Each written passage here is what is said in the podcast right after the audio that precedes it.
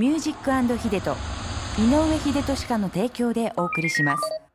ここからは北九州市小倉北区井堀にあります井上秀俊家の院長井上秀俊先生と一緒にお送りしていきます。はい。秀先生おはようございます。よろしくお願いいたします。さあ、はい。12月に入りました、はい。今年も残すところあと1ヶ月早いものでございます。ね。秀先生12月といえば、あの師走詩も走ると。言われまして、はいまあ詩ということで一応、はい秀先生は詩しか石です詩からね。ですから、はい詩でしょ、はい。はいやっぱり忙しいものですか？12月に入ると他の月に比べると 僕はもう年中走ってますね。なんか今年は特に。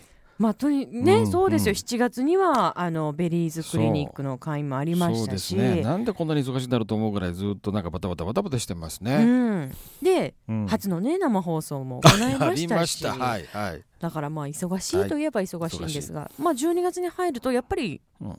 それがいろいろと何か計画しているものとかがあったりしてなんかだからねより12月はねやっぱりね今年1年間でし残したことをね、うん。なんかやらなきゃいけないとかはいまあほら指名のいろんなほらことがあるんじゃないかと思うんですよ。うんうんうんそういうのがななんかちょっと心残りなことは実はねうんはい。いくつかあるわけ。もう確か何個か聞いたような気がしますが。一応聞いときましょうか？あんまり大きい声で言うとねちょっと、ちょっと差し障りがあるんで あんまり言えないけどねまあ一つ大きなことといえば、行かなければならないところにまだ行ってないというね。はい、それがラスベガスという。土地に今年は行行けてなかった。なんかそれが心残りねちょっと。まあでももう12月に入りましたので、うん。なかなかこれからちょっと厳しいねやっぱり。行くということは。ん。こっそり行くわけにいかないしねやっぱり。怒られますよ。あら先生どこ行った？みたいな。そう。でおらんくなったらもう、うん。あらラスベガスやない？みたいなノリになりますからさあちょっとまずいねですからねそうですね。そこはね、はい。まああのうんお仕事場での忙しさをちゃんとね、こなしていただきたいんですが、まあ来来年に向けてちょっとあることを準備していてね。はい。その今準備が忙しいんですよ。あそうなんですか、はい。じゃあまたなんか展開的には来年新たなそことが始まうると。なんか知らないけどね、うん。そういう流れが今来てますねなんか。あらなんかよ今年,、うん、今年は運がね良かったみたいでね。いい風が吹いてたってことですか、うんなんかそういうのって感じることあるんですか先生の中で何かあのこんなこんなのが欲しいなと思ってる時にねはい、僕頼みもしてないのになんかうん、誰か言ってきたりとかね。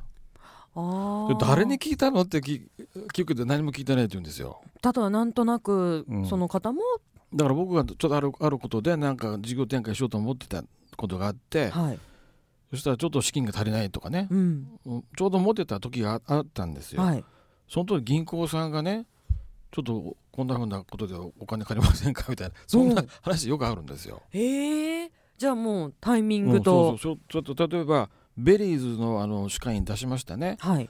そしたらもう出そうか出さないかなってこうちょっと迷ってた時にねはい。全然知らない飛び込みセールスのねあの看板屋さん。はいベズ出す前ですよ。だからイボリの病院の時だけです。そのイボリにですね、うん。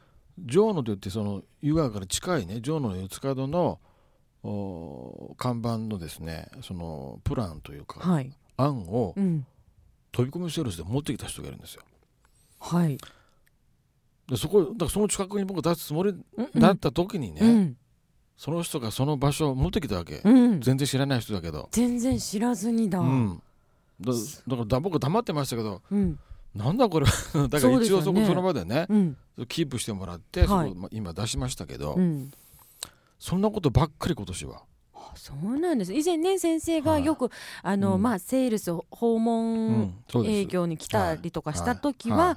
必ず聞くと。はでそこで先生がいいと思えば、いうん本当にそれで契約をするっていう話を必要なくてしてましも買います。あの訪問セール飛び込みセールス僕大好きでね、た、うん、そういう人が来た時は追い返さないんです、うん。基本。ちゃんとねお話を聞いうん。はい。てってことでしたもんね。だから普通は例えば看板屋さんが来てねうん。そういうプラン持ってきたとしても、はい。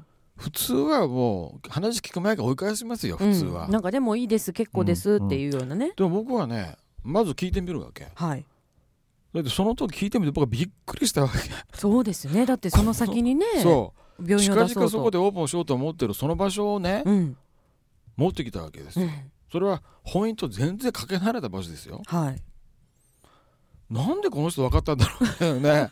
こそっと聞いとったんやないですか？いやいやもういやでもねびっくりする。そういうなんか、うん。そういう流れっていうような時があって、はい、まあ、これはやっぱりねその方向でも進むしかないなとかね、うん、うん、そのこう押して僕を押してくれたりなんかするわけですよはい、迷ってる時にねそういうことがあると、うん。そんなことばっかり今年はへえ、じゃあもうまさに運が良かったというか。がいい良かったなというねふうに本当思える年でしたね、へえ、うんいいですね。でもね三十三歳って女性で言えば厄年ですもん。ああいうことになるんですか？そうです。日本ではね、はい。はあでもほら女性若い女性はもうだんだんこうこう年をこう重ねていくのでこう魅力がなくなっているんじゃないかなと思うそうですよ。三十代に入ったらもうおばさん扱いされるんですよ。はい。でもね、うん。本当の僕らの男性からしてみるとね、はい。本当の女性の魅力はねうん30歳過ぎてから、ちょっと先生聞こえなかった。もうちょっと大きな声で言ってください。なんて言ったんですか今？なんて言ったんですかいや今。本当の女性の魅力はいははい。30過ぎですよ、お。そうだと思います。うん本当にそうだとまあ二十思いますよ。歳ぐらいとかねまだなん、なそうですまだねうんまだお尻が青いっちゃない？っていうようなね。うん まあそんなこと言って。この前 この前もほらあの鈴木京香のほら番組で、はい。セカンドバージンですか？セカンドバージョンはい。あの役の設定が45歳の女性でしょ？四十五歳。女あ性、そうなんですね。はい四十代の女性。そうそうはい。まあ、鈴木京香だからってことはない なくてね。あの人にそうだったらめっちゃ悲しいじゃないですか。人によってはね、はい。うん。45ね50になってもはい。魅力的な人、女性がいるんですよ。いや全然います。今まではねあの芸能人の方はうん。40代とかでも魅力的っていうか、うん。やっぱ見られてるので、はい。は常日頃から綺麗にしたりとかしてるんですけど、はい。今はね一般の方というか、はやっぱ美意識が高いと高いいうか。ですね。レベルがだんだん上がってるですね。ね、であとやっぱ40過ぎても女性も何かしたいことがあるのでう。ん生き生きしてる方が多いですもね。そうんかもしれないね。うん。だから僕はね年齢のことあんまりとらわれずにね、うん。30であっても40でもあっても、はい。まあ、魅力的な人は魅力的みたいな感じでうん。いけると思うんですよ。そうです。あのもちろんね若い二十歳ぐらいの女子も魅力的は魅力的なんですよそれはそれなりの魅力でねただ若いだけの魅力羨ましいですよってうのが正直。はい、ね ありますよ、はい、でもそれだけが本当の魅力じゃないそしてなんなんなんでしたっけ？先生の魅力的な女性いや僕はは昔から思ってましたよ。はい。女性の魅力はね30過ぎてからですよ。本当に。本当にありがとう本当ございます。にそうです過ぎてからっていうとこ微妙ですよ。だからそうですよね。40かもしれないね。うんうんうん50かもしれないそうですよ少なくとも少なくとも20代はまだね、うん。まだまだだと。先生の中ではね。中さあそして秀人先生への質問も受け付けております、えー、何でもね構いませんので送ってきてください。ドライブアットマーククロス FM.co.jp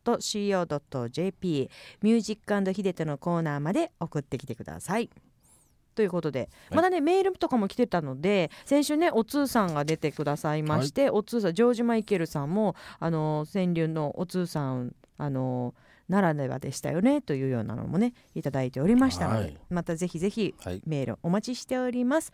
というわけで、えー、秀先生今日はありがとうございました。来週もよろしくお願いいたします。はい。Have a nice day and peace